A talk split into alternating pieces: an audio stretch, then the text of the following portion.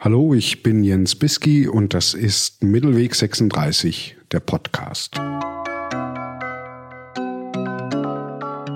Das aktuelle Heft unserer Zeitschrift des Mittelweg 36 beschäftigt sich mit Abtrünnigen oder mit Leuten, die sich als Abtrünnige inszenieren. Es heißt Renegatenkonjunktur einer Kippfigur. Das Heft herausgegeben haben drei Wissenschaftlerinnen die an der Universität Basel arbeiten, Nicola Gess, Lea Liese und Caroline Amlinger. Ich freue mich sehr, dass Caroline Amlinger heute Zeit gefunden hat, mit mir über das Thema und das, was an der Figur des Renegaten interessant ist, zu sprechen. Schön, dass Sie da sind. Ja, ich freue mich sehr. Wer den Podcast öfter hört, wird merken, dass die Kulisse eine etwas andere ist. Die akustische, wir zeichnen diesmal nicht im Studio in Berlin auf, sondern sind hier am Schauspiel Leipzig, weil es sich anders nicht einrichten ließ. Wir sitzen hier im Turmzimmer einander gegenüber, schauen uns an. Frau Amlinger, wenn ich Renegat höre, das Wort fallen mir sofort zwei Titel ein. Der eine Titel ist Die proletarische Revolution und der Renegat Kautsky von Lenin, einer Schrift zur Verteidigung der bolschewistischen Revolution, in der er Kautsky vorwirft, er sei ein Dutzend Liberaler geworden. Und der andere Titel, der mir einfällt, heißt Der Stalinismus und die Renegaten. Das ist eine literaturhistorische Studie von Michael Rohrwasser über die Literatur der Ex-Kommunisten, die ist Anfang der 90er Jahre erschienen. Ich habe damals studiert und die mit großem Interesse gelesen. Jetzt handelt das Heft auch von historischen Figuren, aber doch vor allem von Renegaten in der Gegenwart. Ich habe Renegaten immer für eine Erscheinung des 20. Jahrhunderts, des sogenannten Zeitalters der Extreme gehalten. An wen denken wir heute äh, oder an wen denken Sie heute, wenn Sie an Renegaten mhm. denken? Ja, da haben Sie völlig recht. Ne? Das scheint zunächst eine ganz verstaubte Figur zu sein, die politische Konflikte wieder aufbelebt, die ja eigentlich schon lange, lange hinter uns liegen. Der Streit zwischen Kommunismus und Kapitalismus und die innerparteilichen Kämpfe in den kommunistischen Parteien, die Sie gerade schon angesprochen haben, in denen es immer darum ging, diejenigen, die gegen die Parteilinie gestoßen haben, auszugrenzen, zu denunzieren. Und das hatte ja dann letztlich auch einen Höhepunkt in den Moskauer Schauprozessen unter Stalin, wo die Renegatinnen der damaligen Zeit tatsächlich ja dann auch um umgebracht wurden. Das heißt, das ist eine historische Figur, mit der ja eine hochgradige Polarisierung von Politik verbunden ist, aber eben auch etwas sehr Existenzielles für die Personen, die eben als Renegatinnen bezeichnet wurden. Und heute in der Gegenwart, also wir haben uns mit der Gegenwart des Renegaten beschäftigt, sieht das doch ganz anders aus. Und das sind zum einen, das kennen Sie sicherlich so, autobiografische Bekenntnisse. Also ganz bekannt ist sicherlich das Buch von Jan Fleischhauer Unter Linken von einem, der aus Versehen konservativ wurde. Oder jüngst hat auch Matthias Matusek einen Text geschrieben, wie ich von links nach rechts gelangte. Reinhard Mohr ist auch bekannt in diesem Genre, das regelmäßig, glaube ich, auch für einigermaßen gute Verkaufszahlen sorgt. Ne? Der schreibt dann solche Bücher wie Bin ich jetzt reaktionär? Bekenntnisse eines Altlinken. Also hier haben wir Renegatenfiguren, die ihren Seitenwechsel ähm, nach rechts ins konservative, irgendwie auch reaktionäre Lager ganz lustvoll provokant zelebrieren, um damit natürlich auch Aufmerksamkeit zu generieren, eine bestimmte Popularität auch für ihre Bücher. Das ist so ja die eine Gegenwart des Renegaten tatsächlich als eine sichtbare Figur, als Selbstinszenierung, ne, in der man sich eben polemisch abgrenzt von dem sogenannten Moralismus der Linken.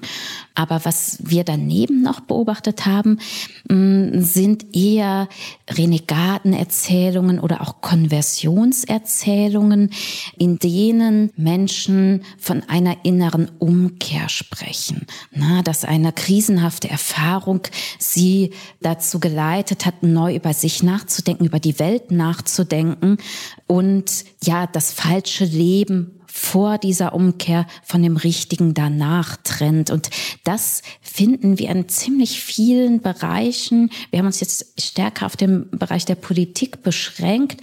Unter anderem ist uns das in der Basler-Forschung zu den Querdenken-Protesten auch beschäftigt. Ja, Sie haben dazu gemeinsam mit Oliver Nachtwey viel diskutiertes, genau. sehr interessantes Buch geschrieben, genau. Gekränkte Freiheit, Aspekte des autoritären Liberalismus. Libertären Autoritarismus, Herr Biski. Darüber müssen wir das noch ist, reden. In, genau, ja. genau. Das ist sozusagen aber auch immer eine Streitfrage, ob der Liberalismus dann auch autoritär sein kann. Und das sozusagen, diese Verkehrung der Begriffe, ist auch gewissermaßen ein Streitplatz, wo sich Dissidentenfiguren, Abtrünnige und so weiter inszenieren. Ne? Aber sozusagen diese, diese Konversionserzählung, die jetzt nicht unbedingt mit dem Bekenntnis einhergeht, ich bin Renegat und man sich in diese historische Tradition stellt. Das kam uns sehr oft. Ich erinnere mich noch an eine Person, die wir interviewt haben, für die die Teilnahme an den ersten Corona-Protesten sehr ausschlaggebend war, und zwar die Berichterstattung im Anschluss, weil aus der Sicht der Person die Teilnehmerzahlen in der Berichterstattung viel zu gering angegeben waren und er begann nachzuzählen. Und das war für ihn ein Erweckungserlebnis, was er so explizit gesagt hat, das ihn zu einem gewissen Verdacht über die Beschaffenheit der politischen Verhältnisse des Staates, aber auch der Welt an sich gebracht hat. Das scheint mir ein ganz wichtiger Aspekt, dass es um etwas Existenzielles geht, um eine Erfahrung, die das Leben in ein davor und danach mhm. scheidet, wie Sie gesagt haben. Denn politische Meinungen Ansichten ändern wir alle im Laufe mhm. des Lebens. Ein Großteil wahrscheinlich unbemerkt. Anderer mhm. Teil ändern wir und überlegen dann, warum, suchen eine Rechtfertigung dafür oder wir kommen durch Überlegung dazu. Aber man würde ja Wechselwähler nicht Renegaten nennen, wie Philipp Felsch im Heft schreibt und wer vor fünf Jahren prinzipiell gegen Waffenlieferungen mhm. war und das Problem heute anders sieht angesichts des Ukraine-Krieges, den würde man auch nicht Renegaten nennen. So eine gewisse, das Wort kommt aus der religiösen Sphäre, mhm. aus dem Konfessions- und Religionswechsel. So etwas wie ein innerweltlich religiöses Dringlichkeitsmoment. Wird das Renegatentum nicht los? Ist das auch in der Gegenwart so? Mhm, ja. ja, Philipp Felsch hat sich das in seinem Beitrag anhand der Geschichte von Intellektuellen sehr, sehr schön angeschaut, ne? dass mit diesem Erweckungserlebnis natürlich auch ein Tatendrang verbunden ist, ne? dass man sich nun verhalten muss auch dazu. Und diese Form von Dringlichkeit ist natürlich dieser Konversionserzählung eingeschrieben, ne, weil diese Umkehr zu einer Neupositionierung zwingt, zum Handeln zwingt und auch zu einer Abgrenzung nach außen zu denen, die nun anders sind. Ne, und das finde ich sehr spannend, weil Sie gerade auch die Wechselwähler angesprochen haben, die Veränderung jetzt einiger auch Standpunkte bezüglich jetzt des Ukraine-Krieges, dass aber dann gerade diese Konversionserzählung oder auch der Wanderer, die Wandererin zwischen den politischen Grenzen dazu nutzbar gemacht wird, die Debatte um gesellschaftliche Polarisierung gewissermaßen anzuheizen.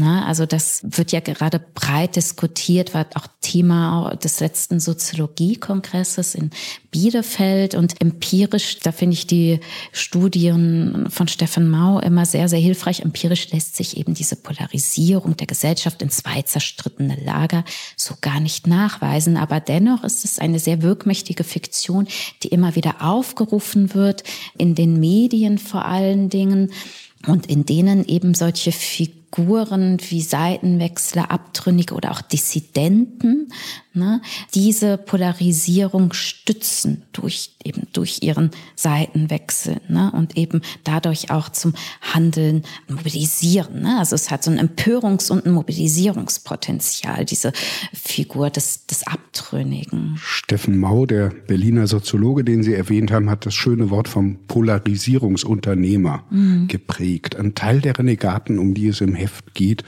fungieren durchaus als Polarisierungsunternehmer. mhm. würde ich sagen. Jetzt behauptet der Untertitel des Heftes Konjunktur einer Kippfigur des Renegaten gegenwärtig Konjunktur haben. Warum haben Sie Konjunktur? Hm. Ja, wir haben lange über den Begriff der Konjunktur nachgedacht. Zunächst einmal neigt man gerade in der Literaturwissenschaft dazu, die eigene Forschung mit Relevanz zu unterstreichen, indem man ihr eine gewisse Gegenwärtigkeit unterstellt. Ne? Aber wir haben eben diese Renegatenfigur, wie ich das eben schon betont habe, eben in diesen gesellschaftlichen Debatten um Spaltung, um Polarisierung sehr stark wiedergefunden. Und uns hat es dann eben interessiert, dieses Kippmoment uns nochmal näher auch durchaus literaturwissenschaftlich, literatursoziologisch anzuschauen, ne? weil nämlich der, der Renegat als Kippfigur meint eben, dass er einerseits so eine antagonistische politische Logik aufruft. Das hatten wir eben schon kurz angesprochen mit dem Zeitalter der Extreme, ne, wo die Welt in zwei zerstrittene Systemlager schien. Das wird hier wieder heraufbeschworen und aber ins 21. Jahrhundert implementiert, wo alles doch etwas unübersichtlicher und komplexer geworden ist. Und dieser Antagonismus sozusagen wird projiziert auf die Gegenwart durch die Figur des Renegaten, indem er eben von der einen Seite zur anderen wechselt, diese Grenze überschreitet und dadurch die Grenze überhaupt auch erst herstellt durch sein seine Bewegung dann im politischen Raum. Und gleichzeitig ist es aber dadurch auch eine, eine liminale Figur, haben wir sie genannt. Ne? Das heißt, es ist eine, Was eine, eine Schwellen, das genau? Ja, es ist eine Schwellenfigur, die diese Ordnung eben dadurch, dass sie dynamisch ist, dass sie sich bewegt im politischen ja. Raum, auch wieder dann ja zerstört in Frage stellt, ne?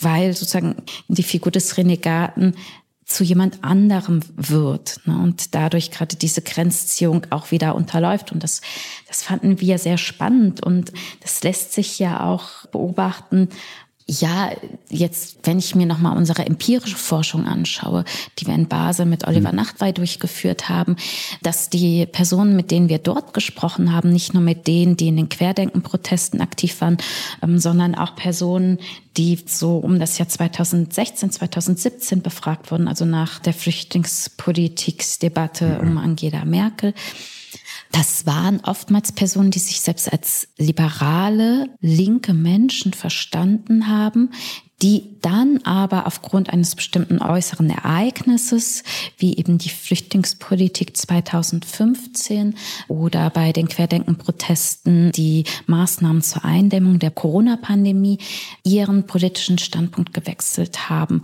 und ja, in, nicht unbedingt die Seite gewechselt haben, weil sie sich immer noch als liberale Menschen verstehen würden, die aber plötzlich Verschwörungstheorien übernommen haben, die antisemitisch kodiert waren, ja, rechtspopulistische, xenophobische Argumentationen sich angeeignet haben. Also das waren eher die Personen, die wir als regressive Rebellen bezeichnet haben, die eben nach der Flüchtlingsdebatte sich der AfD zugewandt haben. Und ja, das hat zunächst uns auch irritiert, weil diese Personen ja auch alltagsbewährte, ja, politische Denkschemata einfach mhm. sprengen und gleich dieses Totalitarismus-Denken heraufbeschwören, dass ja auch zwischen linken und rechten Positionen eigentlich eine Wahlverwandtschaft bestünde, äh, wo ja. wir große ja. Bauchschmerzen ja. haben mit dieser Formulierung,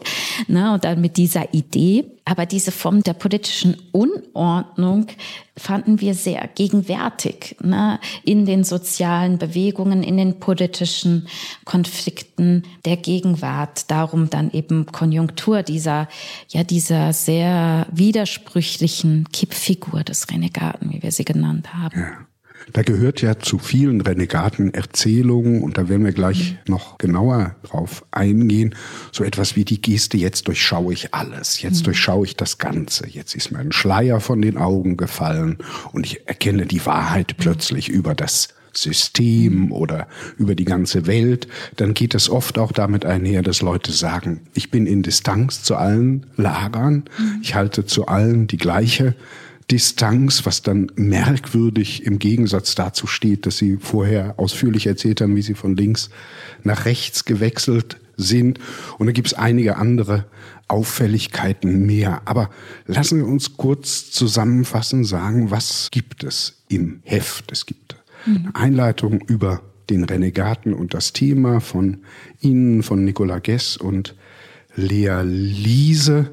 Julian Müller beschäftigt sich dann mit Renegatenerzählungen. Mhm, genau.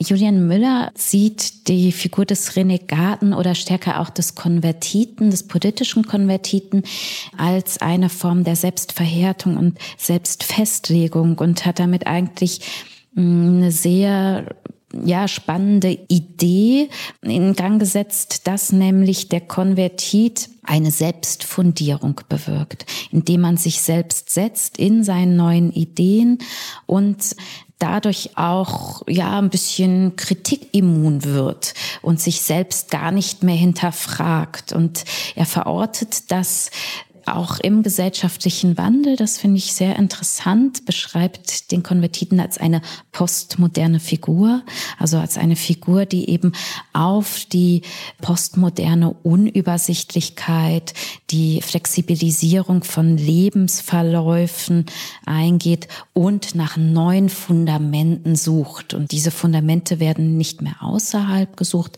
in der Religion und so weiter, sondern in sich selbst, indem man sich ein Fundament gibt. Das scheint mir sehr wichtig, wenn mhm. ich das ergänzen darf, auch aus der eigenen Beobachtung. Ich mhm. habe auch politische Meinungen gewechselt. Mhm. Aber das hat bei mir dazu geführt, dass ich mir selber misstraue, wenn ich von etwas allzu fest überzeugt bin und immer denke, na, übersiehst du nicht was, denk lieber noch mal drüber nach.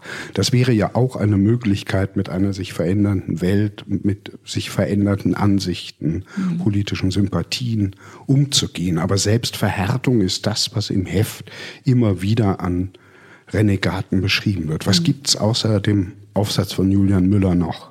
Daran schließt eigentlich sehr gut der Beitrag von Astrid Zivil an, die das Renegatentum als politische Pose im Rechtspopulismus untersucht. Und auch hier ist natürlich, gerade durch den Posencharakter wird es deutlich, dass es etwas Performatives, etwas Ausgestelltes hat, ist das Renegatentum aber auch etwas, das eine bestimmte Glaubwürdigkeit erzeugen soll. Und zwar hier interessanterweise über eine andere Erzählung des Renegatentums, also nicht unbedingt eine Konversionserzählung, wie Julian Müller das untersucht hat, sondern eine Erzählung von Standhaftigkeit, die darauf beruht, dass man sich selbst treu ist, aber sich die Umwelt gewandelt hat. Wir haben das dann in der Einleitung exogenes Renegatentum bezeichnet. Ne? Also ich bleibe mir treu, aber die Gesellschaft ist im Verfall begriffen und sie untersucht eben auch AfD-Diskurse, in denen von den normalen Bürgerinnen beispielsweise die Rede ist, die sich nun gegen die veränderte linksliberale, vermeintlich linksliberale Mehrheitsmeinung rebellieren müssten. Das ist nochmal eine andere Form, wie man Renegatentum erzählen kann. Und dann haben wir im Heft noch Albrecht Koschorke, der, der gleich ein Wortspiel eingebaut hat, rechts und links, Seitenwechsel in Zeiten der Polarisierung. Und er geht hier auf die bereits ja schon erwähnte Debatte um gesellschaftliche Polarisierung ein und versucht so ein wenig Ordnung in diese aufgehitzte Debatte, wie sie auch um Cancel Culture, Verlust von Meinungsfreiheit, Kunstfreiheit und so weiter geführt wird und sieht das stärker noch als ein Kampf auch um soziale Positionierung, in denen es ja. eben auch um Machtfragen geht. Ja, er fächert auch sehr schön auf, worauf man achten sollte, wenn man sich mit Renegaten beschäftigt, auf Semantiken, auf genau. Diskurspositionen, soziale Positionen und einiges mehr. Philipp Felsch erklärt in seinem Aufsatz sehr schön, warum Renegatentum für Intellektuelle etwas Verführerisches hat. Weil das Nonkonforme, die Hermeneutik des Misstrauens natürlich ungeheuer nahe liegen. Es gibt einen Aufsatz von Adrian Daub über den Campusroman des Neurotikers. Mhm. Was ist damit gemeint? Ja, also Adrian Daub hat ja jüngst auch ein Buch zu Cancel Culture Transfer veröffentlicht im Surkamp Verlag, das ich auch sehr zur Lektüre empfehlen kann. Und ähm, gewisserweise ist der Beitrag von Adrian Daub eine schöne Erweiterung seines Denkens, weil er sich hier Campusromane angeschaut hat, in denen eben intergenerationelle Konflikte auch bestimmte universitäre Personen, oftmals den männlichen Professor, in die Figur ja auch des Abtrünnigen, des Renegaten hineinbringen. Ne? Also ursprünglich hieß der Titel auch mal der Student als Trigger. Ne? Und damit knüpfte natürlich an ganz heiß geführte Debatten an, an angelsächsischen, aber mittlerweile auch an deutschen Hochschulen, was denn jetzt noch gelesen werden dürfe, ob nun die Seminarpläne zensiert werden und untersucht das aber hier sehr schön eben anhand von Campusromanen, um auch einfach, ja, diese hm, atmosphärische Erzeugung dieser ganzen Zensurdebatten so ein bisschen dann Plastizität zu verleihen.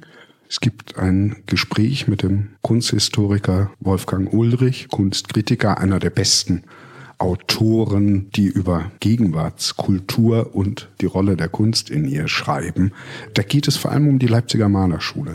Ja, wir sind ja auch hier in Leipzig. Ähm, Herr Biske, Sie haben das ja zu Beginn erwähnt, ja. im, im Turmzimmer des Schauspiels Leipzig. Und Wolfgang Ulrich hat sich in seinem Buch Feindbild werden mit eben der Leipziger Künstlerszene auseinandergesetzt, mit der neuen Leipziger Schule. Neo Rauch ist die prominenteste Figur, weil er selbst Feindbild eben geworden ist und in dem Bild von Neo Rauch der Anbräuner verewigt wurde, mhm. ne, als sozusagen der Kritiker, der eben anbräunt, der äh, andere als rechts markieren würde, in dem Fall eben Neo Rauch. Und Wolfgang Ulrich reflektiert sehr distanziert und sehr differenziert über diesen Fall und kommt dann auf eine interessante Idee, nämlich dass das Konzept von Kunstautonomie in den gegenwärtigen Debatten enorm politisiert hat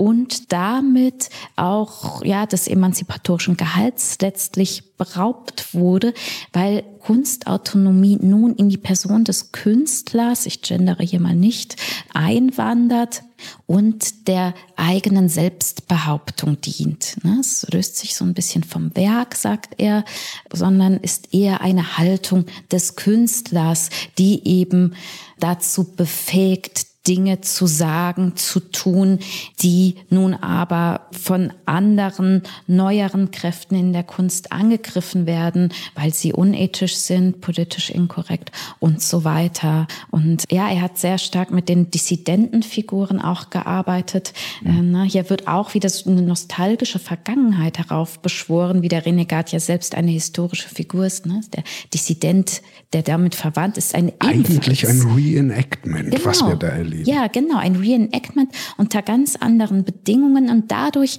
erhalten die Figuren natürlich eine komplett andere Bedeutung. Ne? Man eignet sich diese heroische Geste des Außenseiters an, auch des Diffamiertwerdens, des Opferstatus, der aber auch wieder selbst ermächtigt. Und das ist aber so eine leere Geste, das zeigt Wolfgang Ulrich sehr schön auf oder auch die anderen Beiträge in dem Heft, weil eben die Person, die sich selbst als Dissident Dissident oder als ausgeschlossen beschreiben, weder zensiert werden, vom öffentlichen Diskurs gecancelt werden, noch verfolgt werden, noch keine Aufträge Auch bekommen. Die Parteibindungen sind wirklich andere als in Zeiten hm. des Stalinismus. Äh, ja. Das sind nicht mehr politische Religionen, wie ja. Vögelin das genannt genau. hat, die da angeboten werden. Wenn ich hm. ans 20. Jahrhundert zurückdenke, dann fallen mir auch Figuren ein, die von rechts nach links gegangen sind. Mhm. Etwa Scheringer, ein mhm. Reichswehrleutnant, der in der, am Ende der Weimarer Republik in einem berühmten Prozess verurteilt wird, weil er in der Reichswehr für die NSDAP geworben hat und im Gefängnis wird er dann Kommunist. Mhm. Es gibt ein berühmtes Beispiel, den Arnold Bronnen, der Freund Brechts war, dann auf die rechte Seite geht, ein Freikorpskämpfer verherrlichenden Roman schreibt, sehr aggressiv gegen die Republik auftritt und dann nach einigen Jahren wieder die Seite wechselt. Fallen Ihnen aus der Gegenwart ähnliche Beispiele ein, wo Leute mal nicht von links oder angeblich links nach rechts wechseln, sondern umgekehrt oder gibt es Mehrfachwechsler heute? Ja, das ist eine sehr unattraktive Erzählung, scheint es. Ne? Also wir haben auch mit den Autorinnen des Heftes lange überlegt, warum das so ist, warum diese Erzählung von rechts nach links zu wandern derart unpopulär ist, dass uns nur sehr, sehr wenige Beispiele eingefallen sind. Es gibt die Figur Jürgen Elsässer haben wir überlegt, aber nee, der ist zwar immer mal wieder von links nach rechts, von rechts nach links, aber ist jetzt mittlerweile sehr, sehr angekommen auf der rechten Seite. Ne? Das sind dann eher so diese, ja, provokanten Grenzgänger, ne, die damit auch spielen. Dann gab es einen Fall einer Influencerin, die für mediales Aufsehen gesorgt hat. Lisa Licentia hieß die, die war in der AfD und auch eine Identitäre und hat dann ihr Bekenntnis zur Linken geäußert, wollte auch in die Linkspartei eintreten. Und ich kann mich noch daran erinnern, dass man da aber ein wenig zögerlich war, diese Person dann aufzunehmen. Ne? Also ist dieser Seitenwechsel auch klar, ist es nicht nur eine Inszenierung von Aufmerksamkeit, ne? was ja auch immer mit dieser Figur des Renegaten auch in der Gegenwart verbunden ist. Die kreiert einfach Aufmerksamkeit, weil sie irgendwie empörend ist ne? durch diesen Seitenwechsel, weil sie als Figur schon provoziert. Ja, aber auf schwefelige Weise auch interessant. Mhm. Also ja, ja, ja, genau. Man kommt auch nicht von guck gern hin. Es sind gute Geschichten, ja. ne, die man sich gerne anschaut, die spannend sind, die ähm, vermeintlich bewährtes hinterfragen. Und ja, ich glaube, dass diese unpopuläre Erzählung von rechts nach links vielleicht auch ein wenig dem geschuldet ist, dass man sich eben nicht der Totalitarismus-Theorie dadurch anheimmachen möchte, ne, die dadurch ja dann auch wieder aufgerufen wird. Vielleicht sind es leise Wechsler. Wir wissen es nicht. Ne? Also ja. das sozusagen, das Aber ist zum Renegaten gehört, glaube ich, wesentlich die Renegatenerzählung. Mhm. Also die Inszenierung einer gewissen Pose oder mhm. eine autobiografisch ja. beglaubigte Konversionsgeschichte. Ansonsten ist man nicht richtig Renegat, oder? Bin ich da zu streng. Genau, ja, das genau. Also zumindest in der Idee, wenn man es tatsächlich als eine Selbstzuschreibung denkt, dann müsste man die ja auch öffentlich machen und sich zu der bekennen. Ne? Und diese autobiografische Retrospektion, die damit einhergeht, man blickt zurück auf das vergangene Leben, sieht die eigene Veränderung, markiert dann den Unterschied. Das ist ganz, ganz, glaube ich, essentiell für die Gegenwart der Renegatenerzählungen. Ne? Das ist ist stilistisch auch nicht selten mit ja, einer gewissen Polemik auch verbunden. Ne? Also, dass man eben dadurch dann auch Aufmerksamkeit erzeugen möchte, in den Diskurs intervenieren möchte, das auch immer und immer wieder vortragen möchte. Also es gibt so einen gewissen Wiederholungszwang auch, ne? sich zu bekennen zum anderen ja. Lager. Und da werden wirklich wirklich auch teilweise dann disparate Ereignisse immer wieder dann darauf zurückgeführt. Bei Jan Fleischhauer war das eine Zeit lang sehr augenfällig, ne? dass immer wieder das gleiche Narrativ dann bedient wurde. Und man nimmt oft auch in Anspruch als Renegat, dass man einen besonderen Durchblick hat und mehr sehen würde, mehr mhm. verstehen würde, ja. mehr durchschauen würde als andere, ja, ja, die genau. keine Renegaten sind oder Schlafschafe oder dem Mainstream, ja. wie es dann immer heißt, genau. verhaftet. Genau. Ja. Die einfach nur nachdenken, prüfen, sich mhm. irren, ohne das in so eine große mhm. Konversionsgeschichte mhm. zu packen. Konjunktur hat der Renegat, das kann man, glaube ich, wenn man das Heft gelesen hat, sagen, aber hat er eine große Zukunft vor sich als Figur? Oder gehört er in diese Gegenwart, in der wir gerade leben, in der sich das politische Feld auch neu und anders sortiert? Und wir können davon ausgehen, dass es in fünf, sechs Jahren damit vorbei ist. Mhm. Ja, das ist ähm, immer schwierig, wenn man prognostische Fragen ja. beantworten muss als Literaturwissenschaftlerin und Soziologin. Also wir haben ja versucht, das schon auch ein wenig zeitdiagnostisch zu verorten und verorten das eben in den Debatten um, um Polarisierung und um Spaltung, dass diese Person dann deswegen, also diese Figur des Renegaten deswegen an Attraktivität gewinnt, weil sie sich wunderbar in diesen Polarisierungsdiskurs hinein implementieren lässt, um diesen zu bestätigen. Dass auch zukünftig der Fall sein wird, Darüber möchte ich, glaube ich, gar keine Auskunft geben.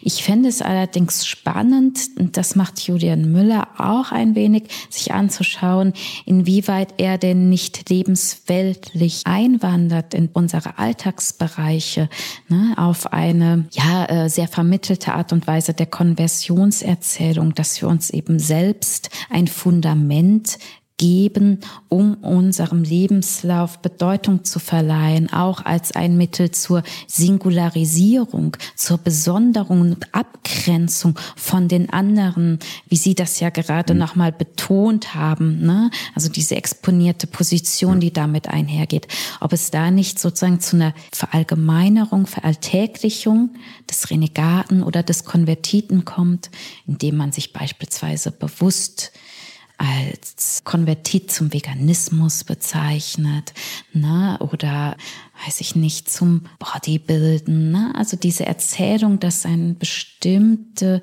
Wende die eigene Subjektivität nochmal anders formt. Ich glaube, das wäre spannend, das im Auge zu behalten für die ja, Ausbildung auch von gegenwärtiger Subjektivität und Individualität. Das leuchtet mir sehr ein, weil durch diese Konversionsgeschichten bekommen ja Lebensstilentscheidungen, Konsumentscheidungen auch nochmal eine existenzielle Schwere und einen existenziellen Ernst. Und manche scheinen diesen existenziellen Ernst ja in der Gegenwart zu vermissen oder sehen ihn geradezu herbei. Vielleicht spricht sich irgendwann herum, dass die Polarisierungsdiagnose empirisch nicht zu bestätigen ist, dass wir diese Spaltung in zwei große Lager nicht feststellen können, dann wird es auch für die Figur des Renegaten interessant, Man muss sich dann irgendwie entscheiden. Aber die Tradition ist so stark und ist jetzt nochmal reinszeniert worden, dass es, wäre meine Vermutung, so schnell nicht wieder verschwinden wird. Aber natürlich kann man über die Zukunft nur begründete Vermutungen äußern. Ich finde es aber immer interessant. Vielen Dank, liebe Frau Amlinger. Das Heft des Mittelwegs 36 heißt Renegaten, Konjunktur einer Kippfigur.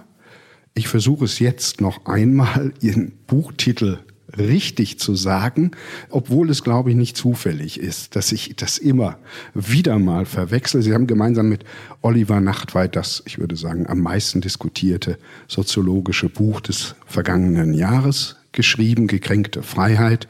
Aspekte des libertären Autoritarismus. Und sie haben, das kann ich auch empfehlen, eine Literatursoziologie bei Surkamp veröffentlicht unter dem schönen Titel Schreiben. Vielen Dank, dass Sie da waren, hier im Turmzimmer des Schauspiels Leipzig unter ungewohnten Bedingungen. Den Mittelweg-Podcast gibt es dann wieder in vier Wochen. Alles Gute. Vielen Dank fürs Gespräch.